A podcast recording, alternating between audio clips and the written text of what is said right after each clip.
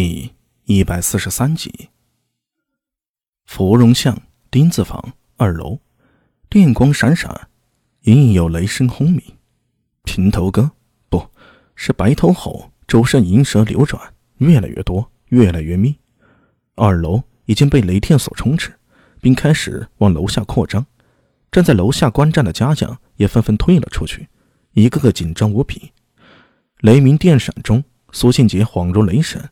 手中那口大刀也不知用什么材质制成的，竟然能挑动银蛇乱舞。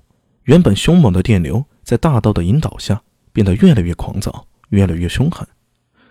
苏大为狼狈不堪，脚踩九宫，在一条条、一道道银蛇中腾挪闪避。他一只手抱着聂苏，让他卷缩在怀里，这样一来，他可以用身体为他阻挡飞来的一条条银蛇。电流在他身上留下一道道电流的胶痕。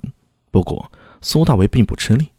这些雷电打在他身上，其实对他的影响并不是很大。所谓雷电，其实就是调动元气所产生的变化。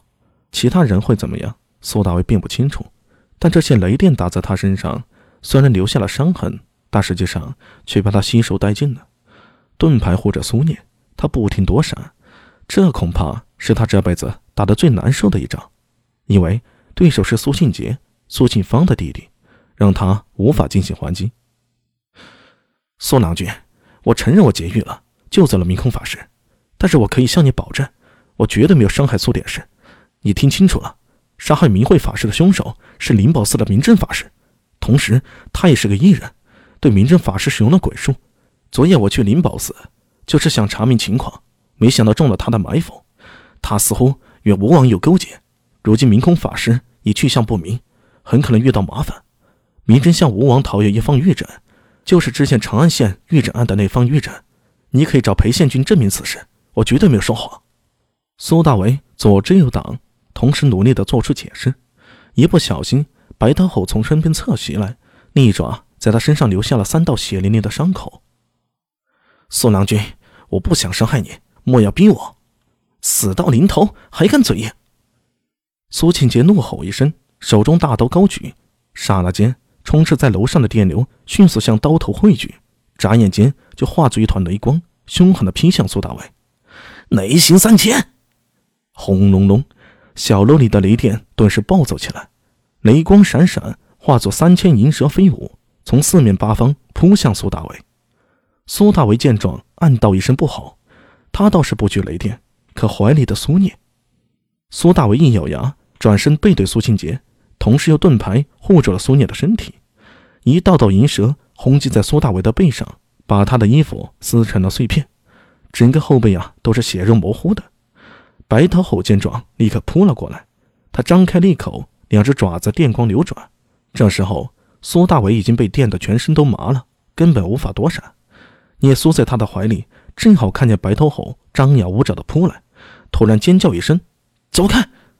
那声尖叫。令苏庆杰头脑一阵清醒，而平头哥则是一声哀嚎，扑通的就摔在地上，身上的电流迅速消失。怎么回事？苏大为愣了一下，旋即就反应过来，他大吼一声：“你苏，抱紧我！”脚下紧跑几步，砰的一声撞开了窗户，本就被白头虎撞破的窗户四分五裂。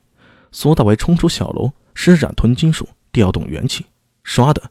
苏大为就在半空中消失了，再次出现时，已经到了芙蓉巷的巷口。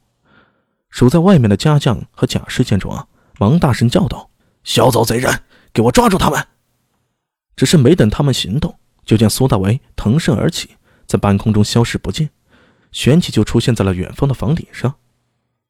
月光清冷，苏大为的身影在屋顶上不停跃动，忽而消失，忽而出现，越来越远。追！家将大喝一声，就冲出了芙蓉巷。只是当他们跑出芙蓉巷，一面就见一对金吾卫拦住了他们的去路。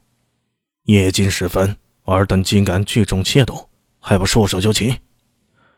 苏庆杰这时候也跑了上来，见状连忙上前说道：“在下左卫中郎将之子苏庆杰，奉长安县县令裴新简之命前来捉拿犯人。”长安县为首的金吾卫队长说道。